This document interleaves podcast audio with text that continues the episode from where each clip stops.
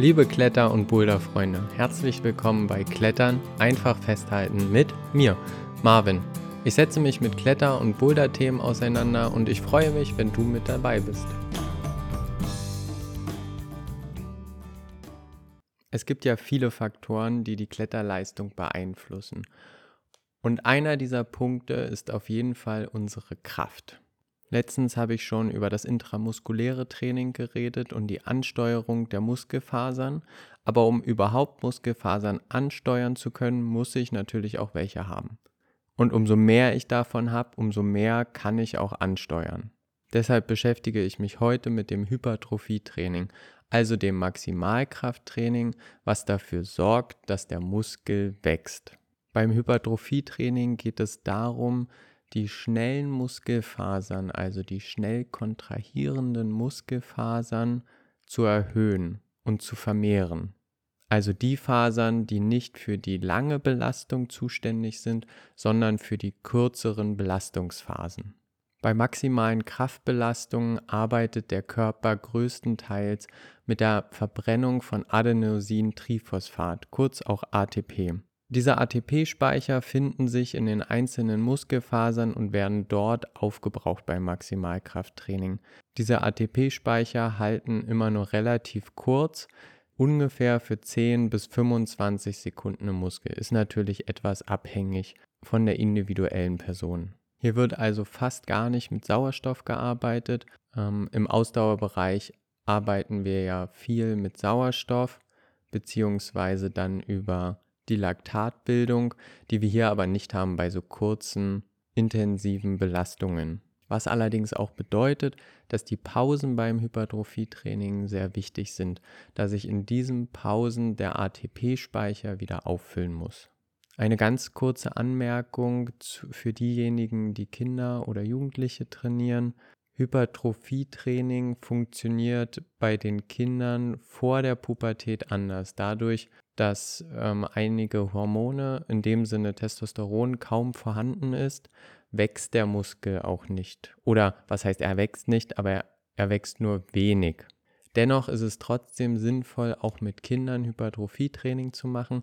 Das hat allerdings einen anderen Effekt. Dort geht es hauptsächlich um die Ansteuerung der Muskelfasern. Also das, was wir Erwachsenen als IK-Training machen, also intramuskuläres Training. Das hat den gleichen Effekt oder einen sehr ähnlichen Effekt, wenn wir mit den Kindern Hypertrophietraining machen. Wie bei eigentlich allen ist es besonders wichtig, dass du dich gut warm machst. Beim Maximalkrafttraining ist die Belastung hoch, dadurch steigert sich auch das Verletzungsrisiko. Das heißt, die Muskeln müssen wirklich gut warm sein. Denn der Belastungsgrad orientiert sich hier am maximalen pro Übung.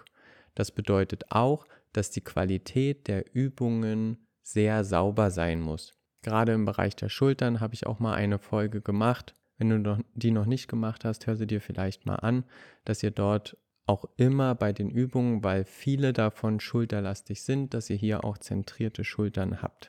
Eine Hypertrophie-Session geht ungefähr zwischen 45 und 90 Minuten. Das liegt daran, dass der Testosteronspiegel ab ungefähr 45 Minuten langsam abnimmt, ab 60 Minuten deutlich abnimmt und nach ungefähr 90 Minuten das Level so gering ist, dass es nicht mehr sinnvoll ist, überhaupt noch Krafttraining an der Stelle zu machen, da sich dort der Muskel nicht weiter ausbilden wird. Achte bitte immer darauf, dass du Maximalkrafteinheiten immer vor allem anderen machst, also nach der Erwärmung, aber vor jeder weiteren Trainingseinheit. Denn wenn du jetzt erstmal zwei Stunden Bouldern gehst und dann eine Maximalkraft-Session machst, dann ist die Gefahr einfach sehr hoch, dass du dich dort auch verletzt, da die Belastung so hoch ist. Mal abgesehen davon, dass wir dann wieder ein Stoffwechselproblem bekommen, wenn wir vorher schon zwei Stunden vorher zum Beispiel trainiert haben. Setzt die Ausdauersessions immer nach dem Maximalkrafttraining. Das ist überhaupt kein Problem. Wenn du eine Erwärmung machst, dann Hypertrophietraining und dann noch eine schön ausgiebige Ausdauertraining-Session. Fantastisch. zwischen den Maximalkrafteinheiten bzw. hier dem Hypertrophietraining sollte mindestens ein Tag Pause immer dazwischen sein. Theoretisch kann man sozusagen aller zwei Tage Hypertrophietraining machen. Das müsste man sich natürlich im Detail angucken, ob das sinnvoll ist, wirklich aller zwei Tage Hypertrophietraining zu machen. Mindestens pro Woche zwei Einheiten, damit überhaupt ein Effekt zu erkennen ist. Empfehlen würde ich zwischen zwei und drei Einheiten pro Woche. Gerade für diejenigen unter euch, die vorher noch kein Maximalkrafttraining gemacht haben, würde ich wirklich zweimal pro Woche empfehlen, da es bei mehr Einheiten einfach sein kann, dass Überlastungserscheinungen auftreten, die wir natürlich auch reduzieren wollen, da man dann wieder in eine längere Pause reinkommt und dann haben wir natürlich den komplett gegenteiligen Effekt. Auch hier an der Stelle hört immer in euch rein, hört auf euren Körper. Wenn ihr jetzt am Montag eine Maximalkrafteinheit gemacht habt und euer Plan ist eigentlich am Mittwoch wieder eine zu machen, aber am Mittwoch merkt ihr, dass ihr eigentlich total kaputt immer noch seid, einfach nicht die Energie habt, dann verschiebt die Einheit nochmal um ein bis zwei Tage nach hinten. Beim Training, das hast du ja bei mir in den Folgen schon öfters gehört, ich sage immer, es ist wichtig, dass du in dich hineinhörst und auf deinen Körper hörst. Denn diese Regenerationsphasen, die sind natürlich von Mensch zu Mensch auch unterschiedlich lang. Und die sind auch abhängig davon, wie viel ich schon trainiert habe und wie viel der Körper gewohnt ist. Für das Hypertrophietraining würde ich mir immer eine Phase festsetzen. Man sagt ungefähr vier bis sechs Wochen als Phase. Das bedeutet, macht regelmäßig, kontinuierlich zum Beispiel über sechs Wochen das Hypertrophietraining. Da werdet ihr eine starke Verbesserung feststellen und spätestens nach sechs Wochen würde ich die Phase erstmal ändern.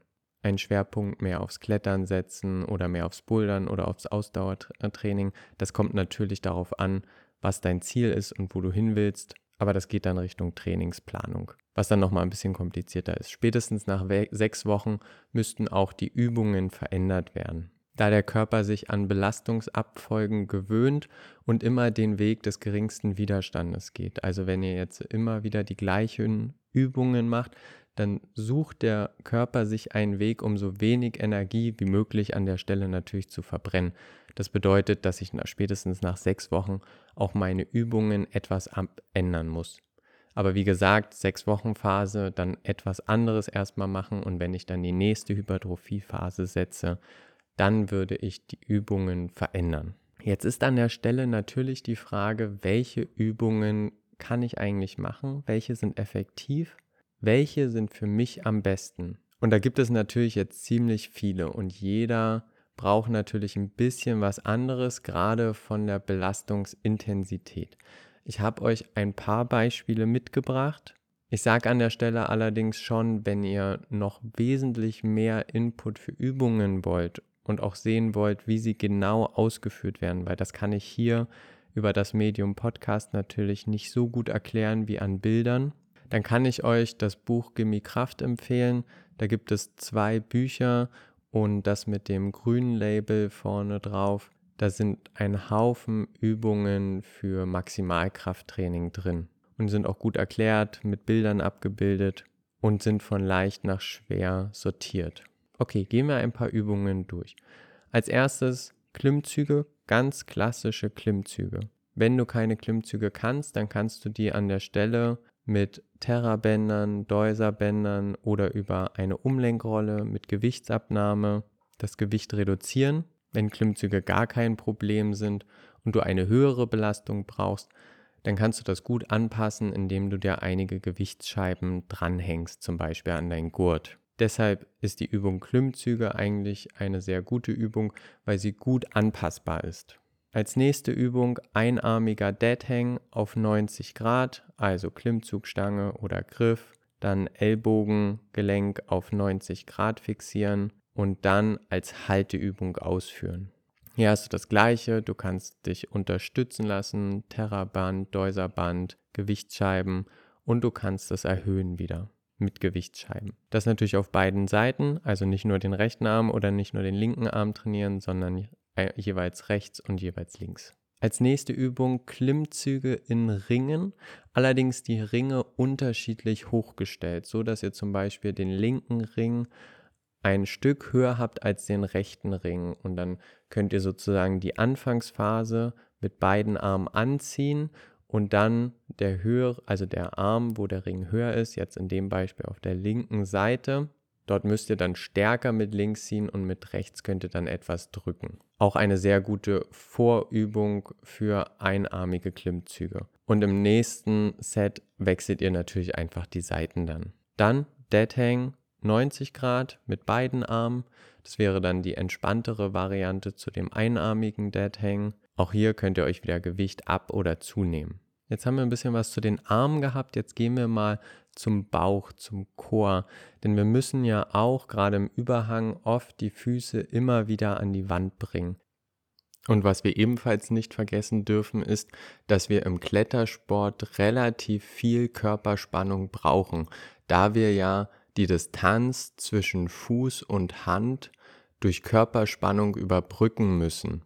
In der Platte geht das noch halbwegs, aber umso weiter wir in den Überhang kommen, umso mehr Körperspannung müssen wir natürlich auch aufbauen, dadurch, dass wir uns mit den Füßen an die Wand versuchen zu ziehen und der Weg bis zu den Händen komplett unter Spannung stehen muss. Und nicht nur das, es geht auch um die gesamte Körperspannung, die wir brauchen, um die Muskelschlingen im Ganzen effektiv nutzen zu können. Da wir am Großen und Ganzen die Muskeln nicht als Einzelnes betrachten wollen, sondern die hängen ja auch zusammen als Muskelschlingen. Und gerade dafür ist die Kraft im Bereich Core wichtig. Hier zum Beispiel der Ice Cream Maker, lässt sich vom Namen jetzt nicht so viel herleiten, ist eine Vorübung zur Hangwaage. Das bedeutet, wenn ihr hängt zum Beispiel an der Klimmzugstange oder an Griffen, dann zieht ihr euch kurz in die Hangwaage und geht wieder runter. Und das macht ihr dann wiederum mehrere Wiederholungen lang. Das könnt ihr ein bisschen entspannen, wenn ihr vorne dort, wo euer Fuß sozusagen in der Hangwaage dann endet. Da könnt ihr euch auch wieder ein Terraband oder ein Deuserband reinlegen. Ansonsten könnt ihr ein Bein anwinkeln oder sogar beide Beine anwinkeln.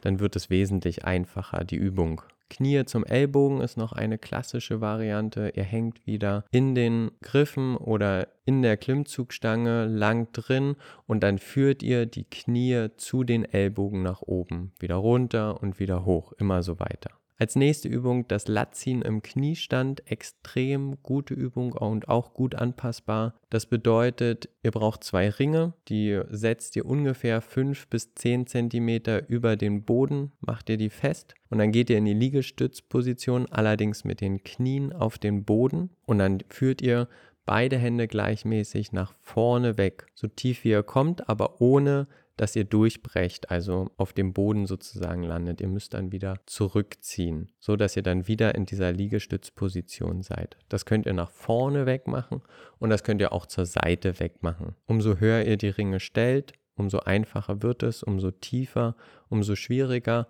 und umso weiter ihr auch von der Körpermitte weggeht, also nach vorne, umso gerade euer Körper wird, umso anstrengender wird es natürlich auch. Ist nicht nur Core, ist auch eine unglaublich gute Schulterstabilisationsübung. Und als letztes habe ich euch noch das Metronom mitgebracht. Hier hängt ihr wieder an der Klimmzugstange gerade. Dann werden die Beine nach oben geführt, sodass die Schienbeine fast die Klimmzugstange berühren. Und dann werden beide Beine nach links oder nach rechts geführt, so weit wie ihr kommt, ohne dass ihr durchbrecht wieder, ohne dass ihr abfallt.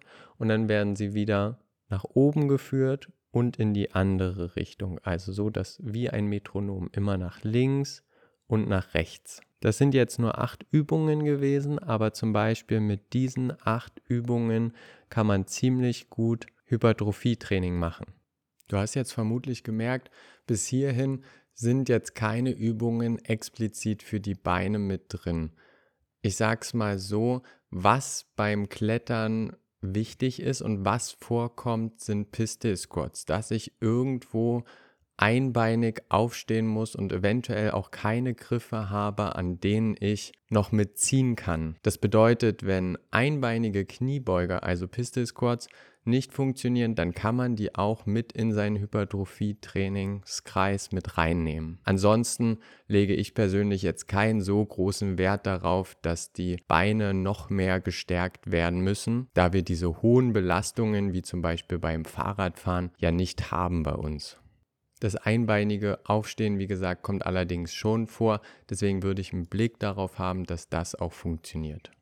Wie gesagt, für mehr Übungen findet ihr im Gimme Kraftbuch wirklich viele gute weitere Übungen. So, jetzt müssen wir uns natürlich aber noch anschauen, wie das Hypertrophie-Modell eigentlich ist, also in welchem Kontext muss ich das trainieren. Wir nehmen uns das klassische Beispiel, die Klimmzüge. Ich schaue, dass ich immer zwischen 8 und 12 Wiederholungen habe, beziehungsweise wenn ich eine Halteübung habe zwischen 15 und 20 Sekunden. Das bedeutet, wenn ich jetzt Klimmzüge mache, dann muss ich mir das Gewicht so einstellen, dass ich allermindestens 8 Stück schaffe und allermaximal 12 Stück schaffe. Und das heißt nicht, dass ich bei 12 dann einfach runterkomme, sondern die Belastung muss so gewählt sein, dass ich wirklich mit 100% arbeiten muss in diesen 8 bis 12 Wiederholungen. Das heißt, dass auch wirklich nicht mehr geht. Jetzt habe ich zum Beispiel 8 Klimmzüge gemacht, komme runter und mache mindestens 2 Minuten bis 3 Minuten Pause. Das ist ein bisschen individuell abhängig. Gerade am Anfang, wenn man mit so einem Maximalkraftkreis anfängt, merkt man, dass man eher drei Minuten Pause braucht, wenn man die Belastungen schon eher gewöhnt ist, beziehungsweise das Trainingsmodell, dann kann man sich auch bei zwei Minuten orientieren. Unter zwei Minuten würde ich allerdings nicht gehen. Ich habe es vorhin schon kurz angesprochen. Euer Körper braucht eine gewisse Zeit, um das Adenosintriphosphat wieder neu zu bilden und im Muskel abzuspeichern. Okay, die Klimmzüge würde ich an der Stelle jetzt sozusagen vier bis fünf Mal wiederholen. Das wäre dann ein Set. Das bedeutet, ich mache acht bis zwölf Klimmzüge, dann mache ich Pause, dann mache ich wieder acht bis zwölf Klimmzüge, mache wieder Pause, nochmal Pause und nochmal, so dass ihr vier bis fünfmal an der Klimmzugstange war. Am Anfang empfehle ich hier das einfachere Modell von vier Wiederholungen pro Übung. Das wäre dann ein Set. Für die ganze Session könnt ihr euch also vier bis neun Übungen aussuchen, so dass ihr vier bis neun Sets habt. Der Unterschied ist jetzt so groß, weil die Pause natürlich etwas individuell gewählt ist. Es ist jetzt unterschiedlich, ob ich, ob ich zwei oder drei Minuten Pause mache und ob ich vier oder fünf Wiederholungen pro Set mache. Orientiert euch da an der Zeit 45 bis 90 Minuten. Über die 90 Minuten könnt ihr euch sparen. Da passiert vom Stoffwechselprozess her dann einfach nichts mehr. Und es sollten von der Belastungszeit mindestens 45 Minuten sein, dass ihr auch dort wieder einen starken positiven Effekt habt. Als letztes habe ich kurz eine App-Empfehlung noch für euch. Ich benutze immer HitMe, H-I-I-T-M-I geschrieben. Dort kann man die Sets einstellen, die Pausenzeiten einstellen, ähm, sodass ihr es nur noch durchlaufen lassen müsst. Das war's für heute. Wenn dir die Folge gefallen hat, dann abonniere gerne meinen Kanal und sag es weiter. Wenn du Wünsche, Fragen oder Ideen hast, lass sie mir gerne per E-Mail oder über Instagram zukommen. Dies findest du auf meiner Internetseite einfachfesthalten.de oder bei Instagram klettern-einfach festhalten. Wenn du mich unterstützen möchtest, kannst du dies gerne über Steady tun. Dort kann man Podcaster und Podcasterinnen mit einem freiwilligen Betrag im Monat unterstützen. Danke fürs Zuhören. Ich freue mich, wenn du wieder beim nächsten Mal dabei bist und denk daran, was immer hilft, ist einfach festhalten.